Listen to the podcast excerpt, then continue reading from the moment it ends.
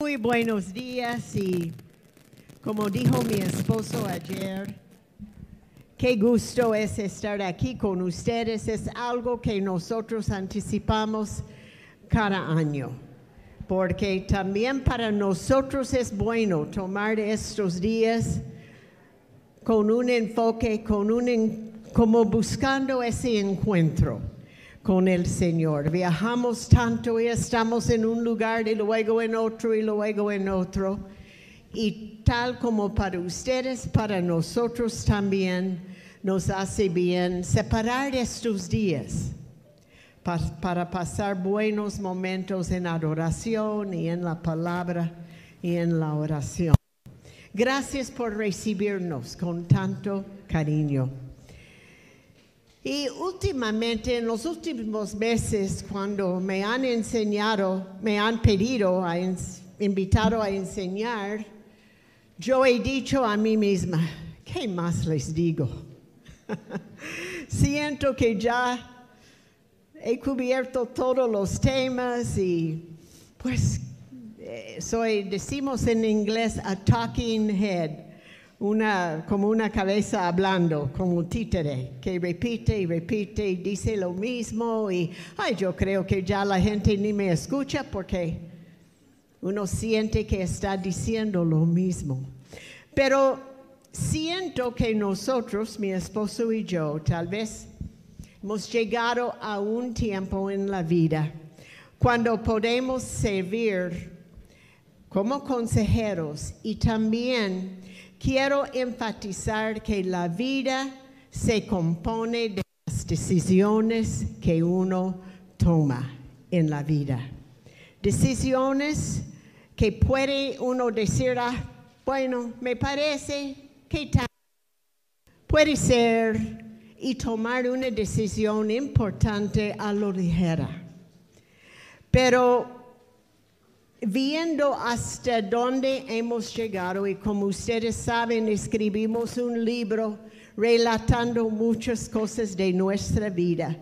Y parte del propósito de ese libro, yo no quería escribir el libro, pero parte del propósito era para enfatizar la importancia de cada decisión que uno toma y la importancia de escuchar esa voz suave del Espíritu Santo que nos quiere guiar y nos quiere dar sabiduría y para la decisión que estamos tomando. Y siento que ya que estamos en el séptimo piso de la vida, que no es tanto quiénes somos nosotros, pero son las experiencias y lo que hemos aprendido y cada como que cada década añade una capa a la experiencia en la vida que uno puede compartir con los demás. Y solo el tiempo permite llegar a esta etapa. Usted no puede llegar a la etapa donde estamos nosotros hasta tener 70 años para arriba. Si tiene 40 años, no puede esperar tener las experiencias y aún, déjeme decir, la sabiduría que nosotros hemos adquirido sobre el tiempo. Entonces, para eso, los ancianos en la iglesia. No es que somos algo tan único, es que llevamos años en lo que hacemos. Pero siempre también tratamos de estar al día. Si hay alguna nueva aplicación que me puede ayudar, yo quiero bajarla y aprender a usarla, aún en mi edad. Porque queremos estar al día, pero a la vez juntar todos los inventos, las cosas nuevas con la experiencia que tenemos.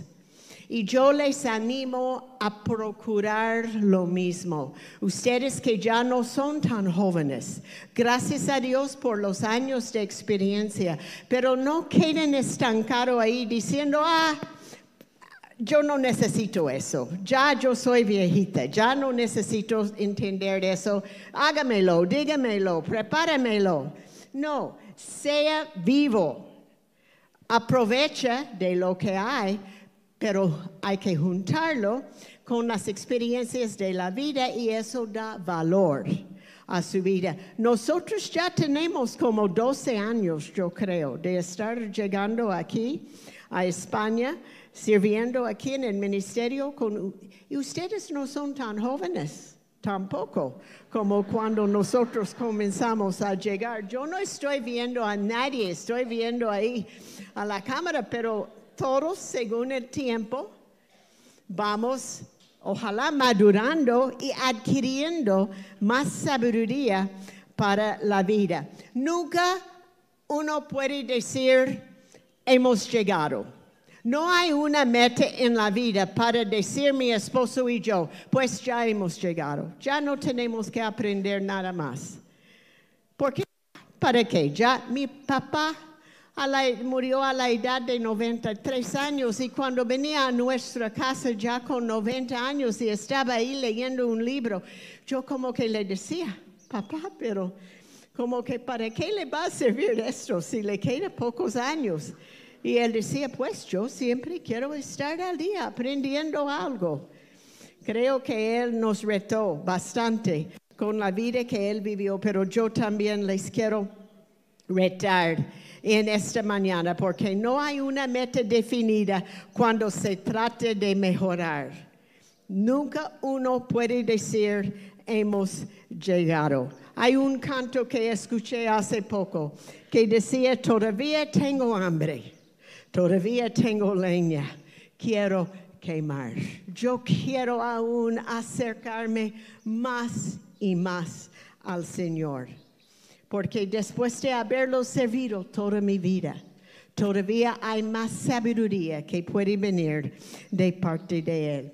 Su vida o se expande o se encoge en proporción a su valentía, su motivación, su ánimo.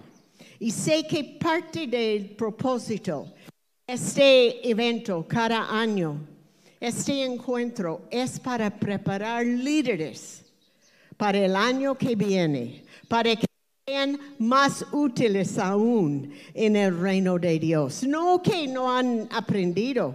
Aún Pablo decía en Filipenses capítulo 3, verso 12, no quiero decir que ya haya logrado a estas cosas ni que ya haya alcanzado la perfección, pero sigo adelante a fin de hacer mía esa perfección para la cual Cristo Jesús primeramente me hizo suyo. Avanzo hasta llegar al final de la carrera para recibir el premio celestial, el cual Dios nos llamó por medio de Cristo Jesús. Que todos los que son espiritualmente maduros, espiritualmente maduros, estén de acuerdo en estas cosas. Y después un poco cínico y me gusta lo que dice Pablo aquí. Es sarcástico, pero él dice, si ustedes difieren en algún punto, estoy seguro de que Dios se lo hará entender. Entonces, si no está de acuerdo conmigo en esta mañana, estoy segura que el Señor le va a ayudar a estar de acuerdo conmigo, decía Pablo. Mi esposo siempre dice, si no está de acuerdo conmigo, tiene todo el derecho de estar equivocado. Eso dice mi esposo. Yo estoy repitiendo, eso suena como algo que dijera yo, no él, pero él lo dice. Entonces,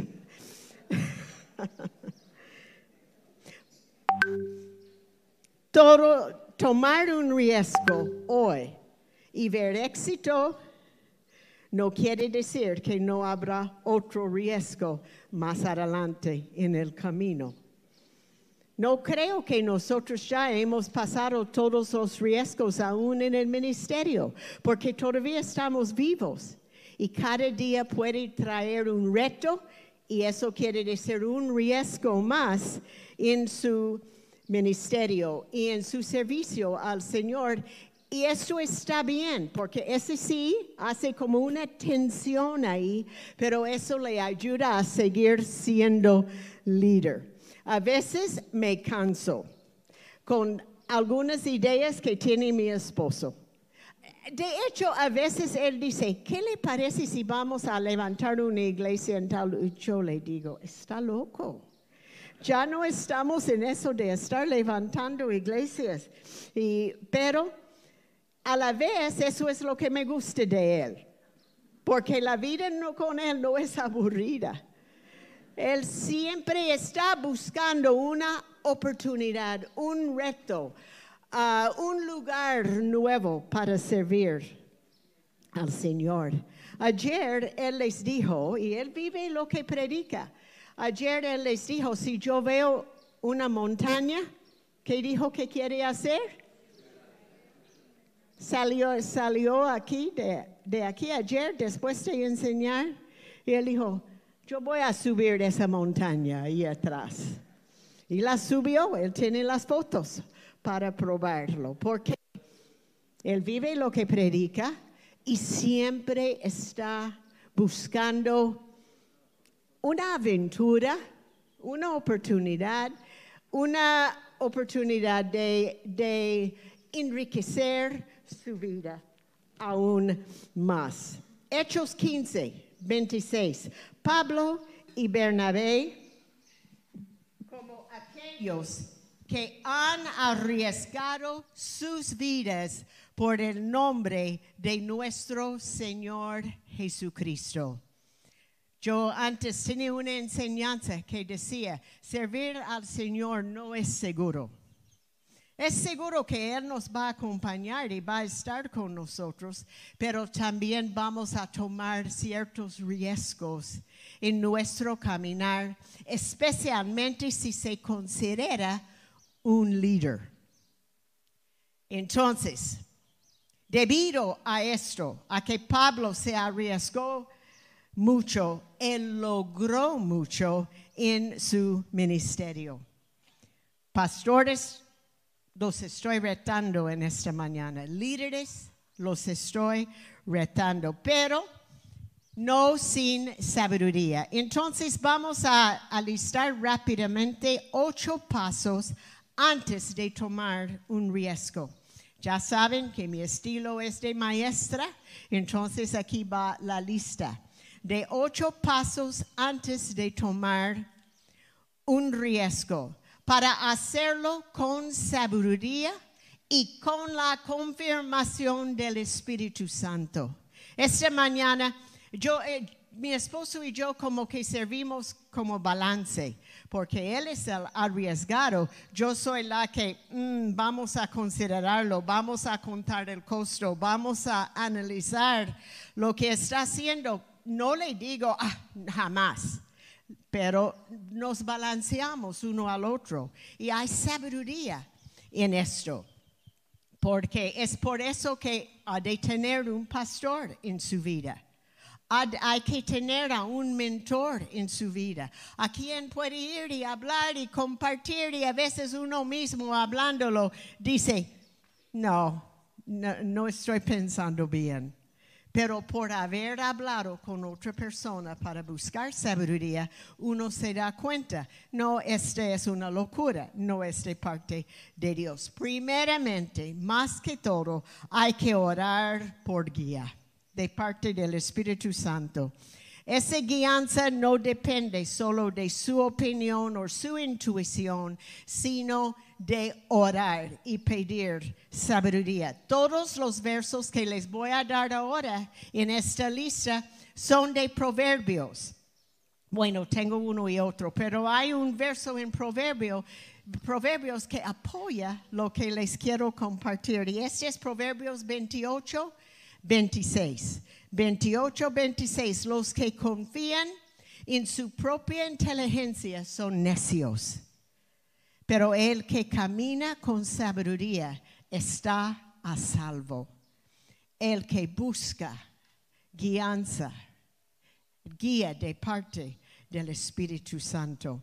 Santiago nos dice que si faltamos sabiduría debemos de pedirlo en Santiago 1.5. Si falta sabiduría, pídelo del Señor y Él se lo dará abundan- eh, con abundancia, más que lo que necesita. Él está ahí para suplir esa sabiduría que tal vez falte en la vida. Número dos. Y esto no va en contra de caminar por fe. Déjeme decir esto. Pero hay que obtener los detalles, la información adecuada acerca de una decisión. En este proceso de buscar la información, de buscar los detalles, de informarse, en ese proceso Dios o puede confiar lo que está sintiendo o usted mismo puede decir no. El Señor me está diciendo que no. Proverbios 13, 16. 13, 16. Las personas sabias piensan antes de actuar. Los necios no lo hacen y hasta se jactan de su necedad. No, yo sé, yo tuve un sueño y sé que el Señor me ha llamado a ir a la África. No averigu- averiguan, no se informan. En nuestra vida hubo un tiempo cuando nuestra misión en aquel tiempo cambió nuestro plan un poco. Nosotros queríamos ir a la República Dominicana. Habíamos servido en Puerto Rico estando ahí. También servíamos en la República y queríamos mudarnos para allá. Y nuestra misión nos pidió que fuéramos a Costa Rica a abrir un campo misionero nuevo para esa misión.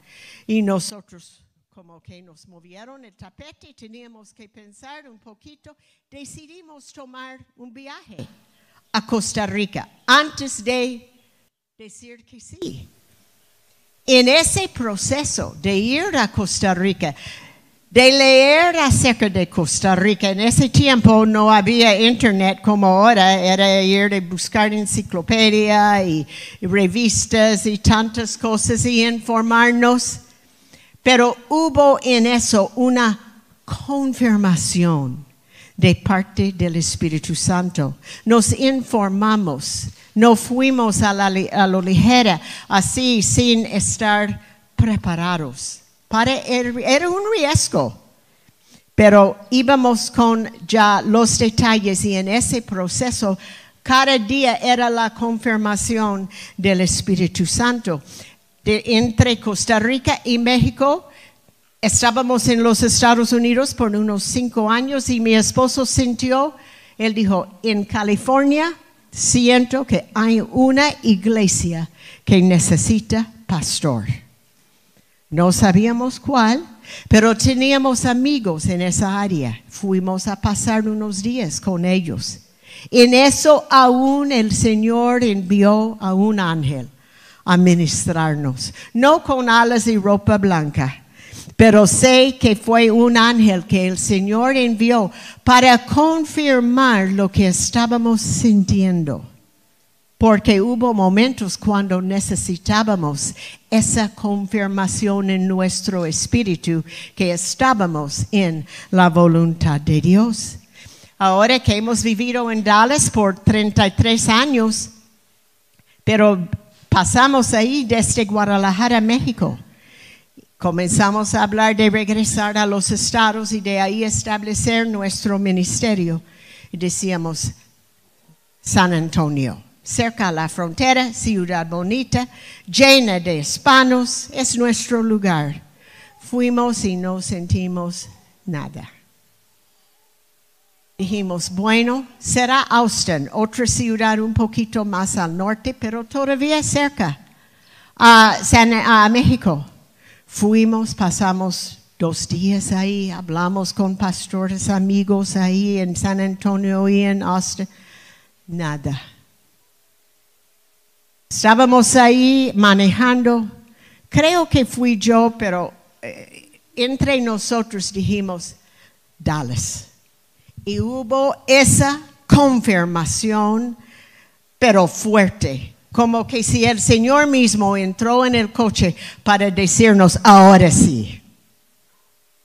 Cuando yo pienso en la equivocación que hubiera sido, o dónde estaríamos el día de hoy, si no hubiéramos tomado el tiempo para informarnos y para buscar esa confirmación del Espíritu Santo, hermanos, no estaríamos aquí el día de hoy. Mundo de fe no existiera.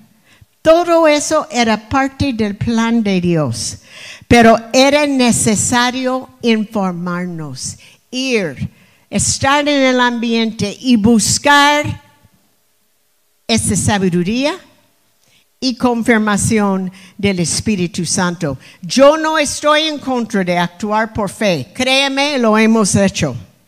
Aún el hecho de ir a Costa Rica fue riesgo. California, riesgo. Dallas, riesgo. Pero cuando uno sabe que ha escuchado la sabiduría de Dios, puede enfrentar cualquier situación. Mi papá decía, hay una línea, y seguro lo he compartido aquí antes, hay una línea muy fina entre la, fe y la necedad. Es como un filo que uno va caminando. Este lado es fe, este lado es necedad. Yo necesito estar muy afinado a la voz del Espíritu Santo que me puede confirmar las decisiones. Y esto puede ser en su trabajo, esto puede ser en tu educación, en tu carrera. Esto no es solamente en la vida de pastores, lo cual es aún más importante tal vez para ellos por su responsabilidad de cuidar a las ovejas, pero cualquier, todos los creyentes, porque cada uno tiene un propósito que tiene que caminar en su vida.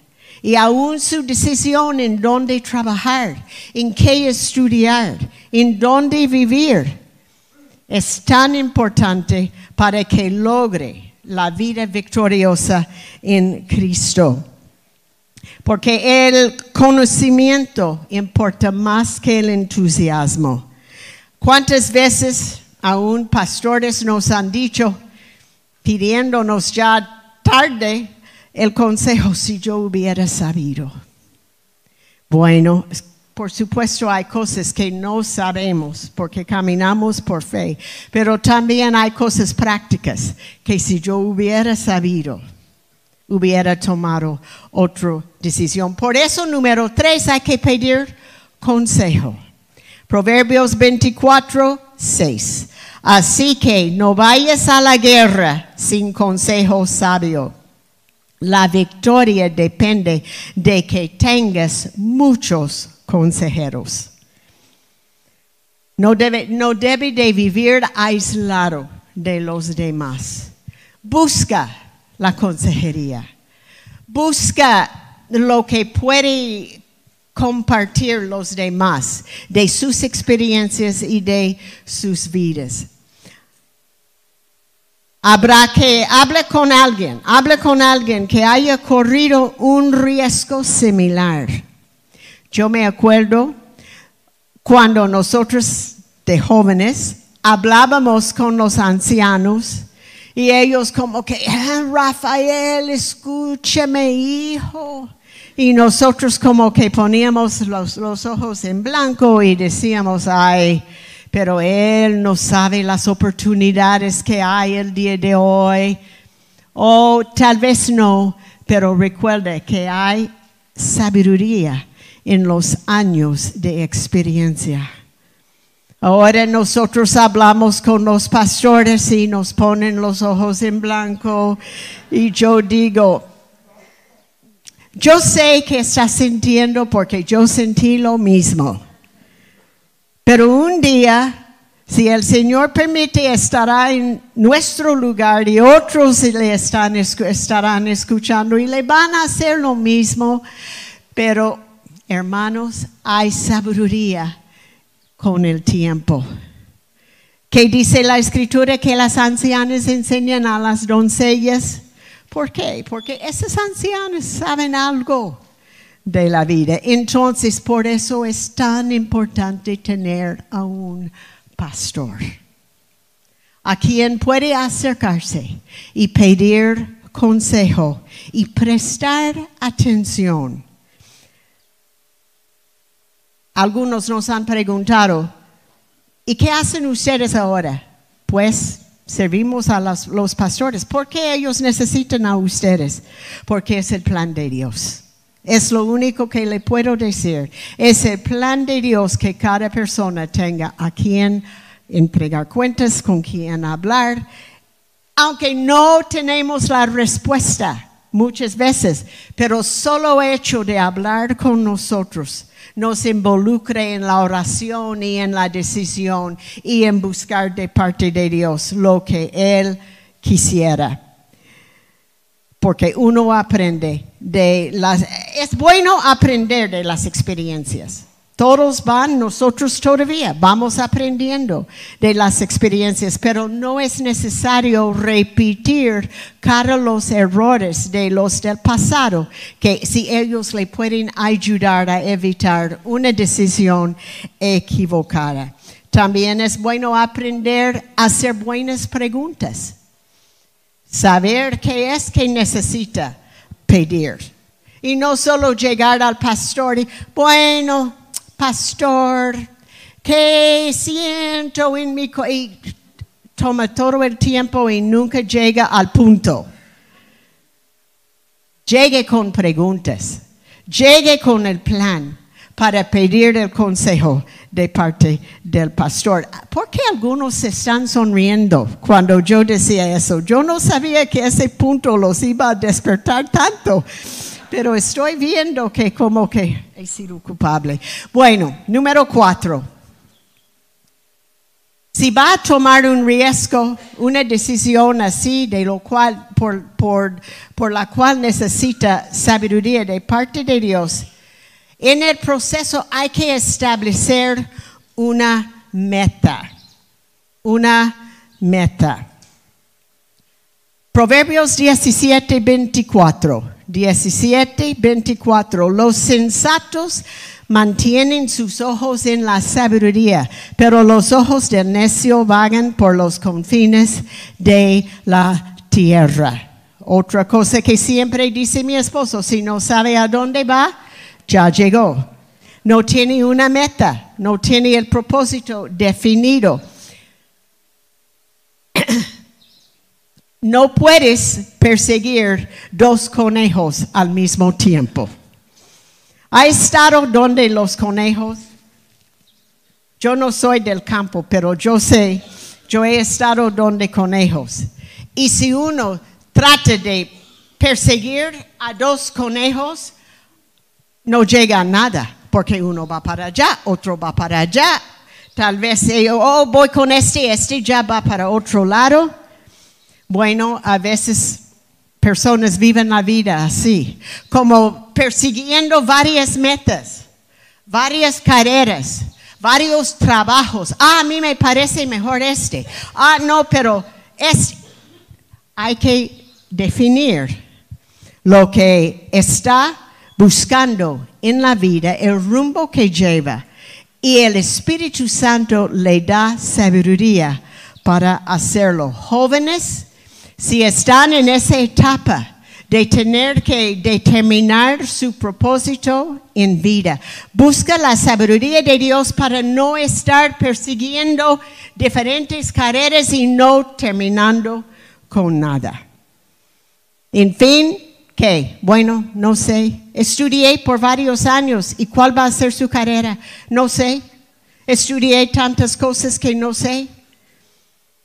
Establezco una meta Tal vez sobre el camino se da cuenta, esto no es y tiene que cambiar, pero tenga por lo menos la disciplina de una meta. Asegúrese de tener un propósito para cada riesgo. No sea, o sea, más bien sea como el artista del trapecio, así dicen, ellos están ahí agarrados a una un palo ahí y saben que ahí hay otro donde tienen que volar, pero ellos no sueltan este palo sin saber dónde está el palo que van a agarrar. Hay un momento ahí en la brecha, en el aire, donde han soltado esto y van, pero saben a dónde van. Pastores, no renuncia de lo que están haciendo sin saber a dónde va. Nos dicen, pastor, voy a renunciar de mi iglesia. ¿Y, ¿Y qué va a hacer? No sé, voy a renunciar. Sé que tengo llamado, pero voy a renunciar. ¿A dónde va? No sé. Bueno, hermanos, el Señor no es así. Él nos da, Él nos guía. Él no quiere que estemos ahí sin sabiduría. O uno ahí dice, bueno, renuncié de mi trabajo. ¿Y ahora qué va a hacer? No sé. El Señor va a proveer. Pero ¿tiene alguna idea dónde va a trabajar? ¿Dónde hay una, oportunidad? No. Vivo por fe. ¿Por qué renunció de, y, y, cómo va a pagar las cuentas? No sé. Pero ¿por qué renunció? El, jefe me cayó mal. Me regañó. Un compañero que no me llevo con ellos. Renuncié confiando en el Señor. Hermanos, el Señor no está obligado a apoyarle en una decisión en la cual, por la cual no ha buscado su sabiduría y su guianza. Él no está obligado. Él provee, pero también provee sabiduría para las decisiones que uno va a tomar. Sí hay un elemento de fe, pero hay que tener, si suelto esto, por lo menos debo de tener una idea a dónde voy. Hemos vivido por fe, mi esposo y yo, mucho por fe. Todavía seguimos viviendo por fe, pero con cierta sabiduría y cierta guianza del Espíritu Santo. No estamos ahí nomás volando en el aire y usted no tiene que hacer eso tampoco. Hay riesgos, pero hay guianza de parte del Espíritu Santo y esto nos lleva al punto 5. Calcula el costo. Proverbios 20, 25. No te acorales al hacer una promesa apresurada a Dios y calcular el costo después. Toma un riesgo calculado. La vida tiene riesgos. Esther, la reina, antes de tomar el gran riesgo que ella tomó de de llegar delante del rey sin ser invitado por él. Pero ella dijo, si muero, muero. Ella había contado el costo, sabía lo que estaba haciendo. Cuando unos misioneros iban a un lugar muy peligroso donde mataron a misioneros y cristianos, les decían, ustedes saben que llegando ahí tal vez muera. Y ellos dijeron, ya morimos. Ya calculamos el precio. Nosotros cubrimos unos misioneros de los Estados Unidos que sirven en Ucrania. Ellos estaban en los Estados Unidos en febrero del año pasado, cuando comenzó la guerra. Y su, su ministerio ahí los que habían levantado en el ministerio les decían, hermanos, quédense en los Estados Unidos. Ustedes no son de aquí, ya nos han preparado, no es su responsabilidad estar aquí en este tiempo. Quédense en los Estados. Vinieron a nosotros, no, mi esposo ni sabe lo que dijo, pero en una oración sobre ellos, después ellos dijeron, ya tenemos la respuesta una frase que usó en la oración es la que buscábamos como confirmación. Ellos regresaron a Ucrania, Polonia, cruzaron la frontera, entraron ahí. Antes de regresar, prepararon su testamento, tenía todo en orden. Y nosotros sentíamos, ¿qué fue que dijo mi esposo en esa oración? ¡Qué responsabilidad!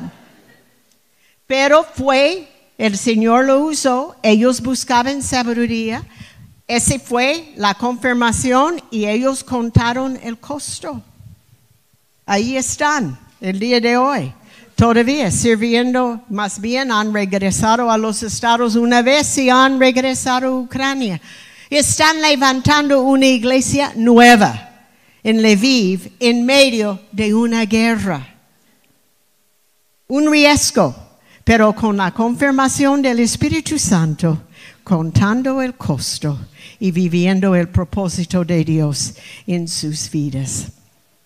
Calcula el costo y después sigue adelante si vale la pena lo que está pensando hacer. ¿Cómo sabemos si vale la pena? Bueno, es necesario el riesgo. para ellos, ellos consideraban que sí, es necesario para cumplir nuestro propósito. En eso uno ha de analizar su motivación. ¿Cuál es nuestra motivación? ¿Llegar a ser mártires? No, pero servir al Señor en nuestro propósito. ¿Qué costará? En cuanto dinero, en cuanto tiempo, y que si vale la pena. El beneficio supera el costo. ¿Vale la pena? Yo los sigo a ellos y por supuesto nos escriben, pero les sigo en Facebook. Cuando yo los veo ahí en las reuniones en la iglesia, ministrando a niños, ministrando a refugiados desde el este de Ucrania que han venido donde ellos en el, en el oeste del país. De hecho, ese misionero nos dijo, hace un tiempo el Señor nos regaló un terreno, me imagino muy parecido a esto, un terreno con unos edificios como un campamento y sentimos que el propósito es que un día habrá guerra en Ucrania y esto será, y más en el este, este será lugar de refugio para los creyentes que vendrán corriendo al oeste del país. Ya entendieron su propósito.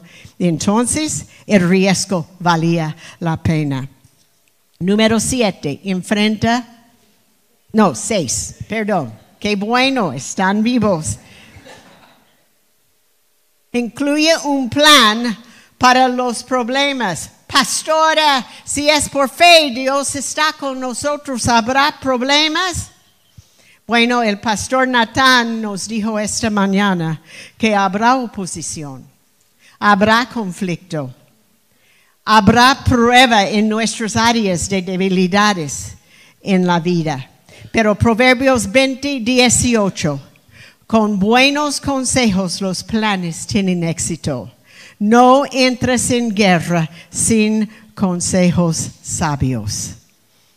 Uno va a la guerra habrá conflicto. Te encontrarás con problemas. Ay, qué falta de fe. No, no. Eh, tengo 73 años. Yo sé que habrá problemas, habrá momentos difíciles, habrá pruebas, algo saldrá mal. Pero si uno planifica bien, está preparado para enfrentar cara a cara al problema, a Satanás, al conflicto y no se desanima en ese momento. Daniel llegó al lugar de preeminencia en el reino por sus disciplinas espirituales. Entonces, prepárese con disciplinas espirituales. Natán nos dijo que el Señor nos ayude en nuestras debilidades porque estamos preparados para ellas. Entonces sepa que, ay pastora, ¿por qué nos dijo esto? Porque es cierto. Porque les dije en el principio, siento que les he dicho todo lo que sé, pero ahora les voy a hablar como viejita con cierta sabiduría de la vida. Habrá éxitos, habrá victorias que sobrepasen las pruebas, pero habrá pruebas. Y mi esposo habló ayer acerca de las pruebas que pueden venir en la vida, pero así no le tomará por sorpresa. No es ser negativo, es ser sensato. Entonces, siete, enfrente tus miedos, tus temores. Proverbios 14, 26. Los que temen al Señor están seguros. Él será un refugio para sus hijos. A veces, especialmente los pastores, no queremos admitir a la congregación que tenemos ciertos temores y miedos. Porque vamos, pensamos, ay, ellos van a pensar que somos débiles y no preparados. Pero tener cierto temor significa que está vivo. Si ya no tiene temor, ya está muerto ya no va adelantando, ya no va más adelante en la vida. el temor es como una luz de advertencia.